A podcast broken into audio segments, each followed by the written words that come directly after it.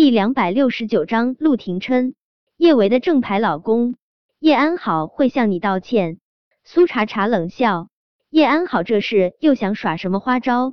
我也很好奇，叶安好会怎么向我道歉？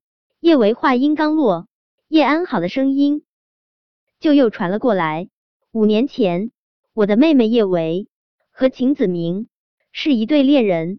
我那天在颁奖典礼上也说过，秦子明这个渣男，他想要脚踏两只船，一直向我献殷勤。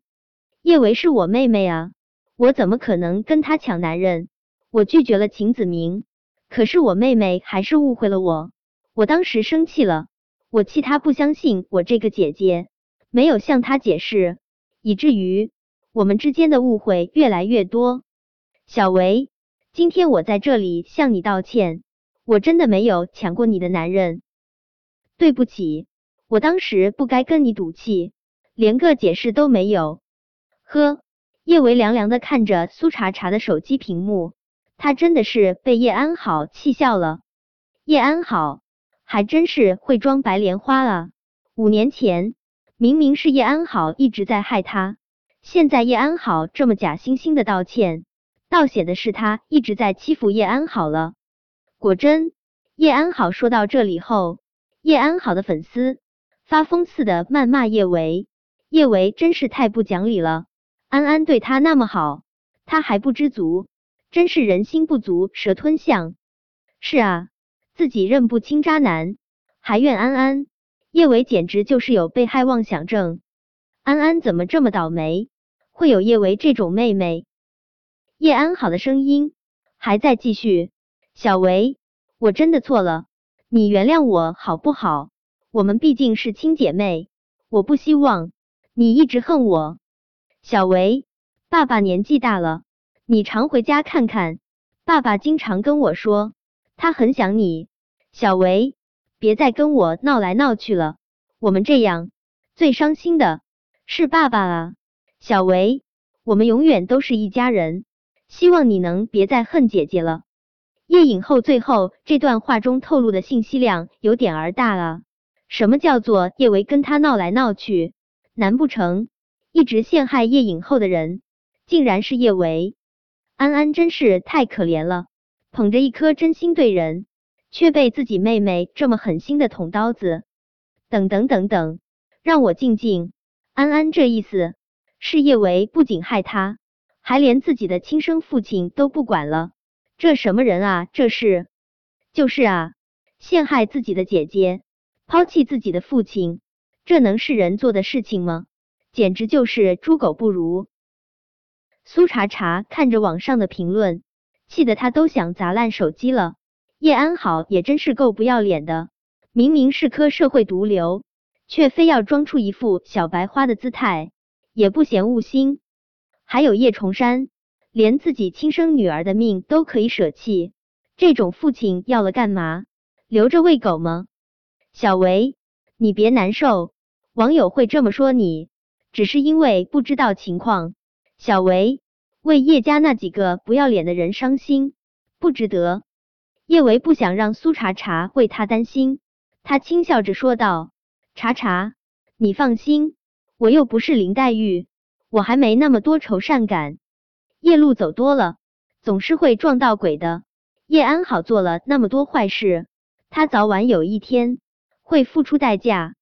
叶维说这话不只是情绪性的发泄，他是笃定叶安好真的得意不了太久了。娱乐圈最近风波四起，好几位重量级的明星被查出了偷税漏税，被永久封制杀。叶安好那样的人。他不信他在税务方面能够干干净净。叶维的手上现在已经有了一笔钱，他刚好可以拿出一部分钱，雇个私家侦探查清楚叶安好有没有偷税漏税的事。只要掌握了足够的证据，他自然可以给叶安好致命一击。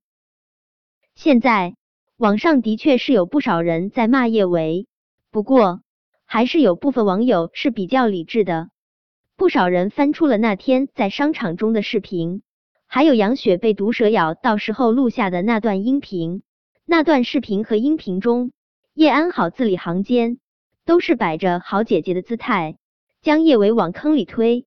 谁知道这一次他是不是故意黑叶唯一把？看到网上那些为他说话的声音，叶维心里暖乎乎的。所幸这个世界上并不是每一个人都是非不分、黑白不变，有些公道自在人心。看到叶安好的粉丝花样骂叶维，苏茶茶气得差点儿爆炸。他在网上注册了个号，就跟叶安好的粉丝展开了疯狂的骂战。叶小贝和苏茶茶同仇敌忾。叶小贝后来嫌手机打字太慢，他直接搬出了电脑，肉乎乎的小手在键盘上飞快移动。屁大的孩子已经有了一夫当关、万夫莫开的气势。叶小宝的手指也不停的在键盘上跃动，他黑了一个又一个的系统。他不相信叶安好会那么好心，真的捐建希望小学。娱乐圈的每一个诈捐门。都是一人身上洗不清的污点。他若是查出叶安好诈捐，叶安好定然会一败涂地。叶维看看正在为了自己而战斗的梁小芝和苏茶茶，唇角轻轻上扬。不管外界对他有多少非议和抹黑都不重要，只要他最爱的这些人相信他、支持他，他就永远不会被打倒。为了方便照顾苏茶茶。晚上，叶维直接住在了医院，梁小芷也要在医院陪苏茶茶，但露西担心他们会累到，还是把他们接了回去。苏茶茶病房的床并不大，但苏茶茶非要跟叶伟挤一块，叶伟只能钻了苏茶茶的被窝，跟他挑灯夜谈，仿佛又回到了大学时候，两人在宿舍窝一张床上追剧唠嗑的美好时光。早晨醒来后。叶维习惯性的刷一下新闻，无意间，他竟然刷出了一条不可思议的评论。评论的网友的名字叫做陆九，显然是小舅舅直接用微信登录的。陆九，叶维是我老婆，谁敢欺负我老婆，就是与我为敌，我绝不轻饶。小舅舅的评论下面跟了不少评论。中二青年，你谁啊？我听说叶维现在是单身，他哪里冒出来的老公啊？少年，你意淫的吧？这位男屌丝，你这么拽，你妈知道吗？